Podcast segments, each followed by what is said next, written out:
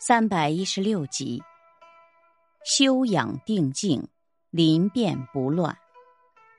原文：忙处不乱性，须闲处心神养得清；死时不动心，须生时事物看得破。原文的意思是：事物忙乱不堪时。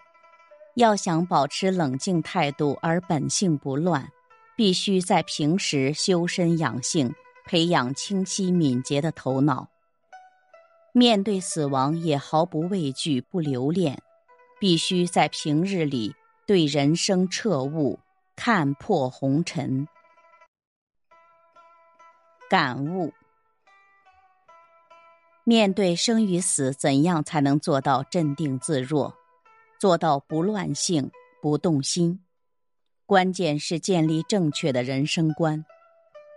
孔子说：“朝闻道，夕死可矣。”孟子更说：“五四时不动心。”他们都能彻悟人生，以天下为己任，以大义为追求。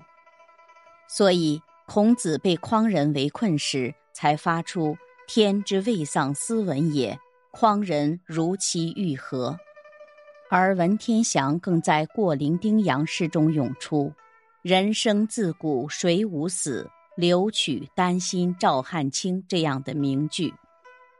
从古至今，无数先贤面对生与死，大义凛然，凭借正确的人生观、耿直的正义感以及良好的品性，而致临变不乱。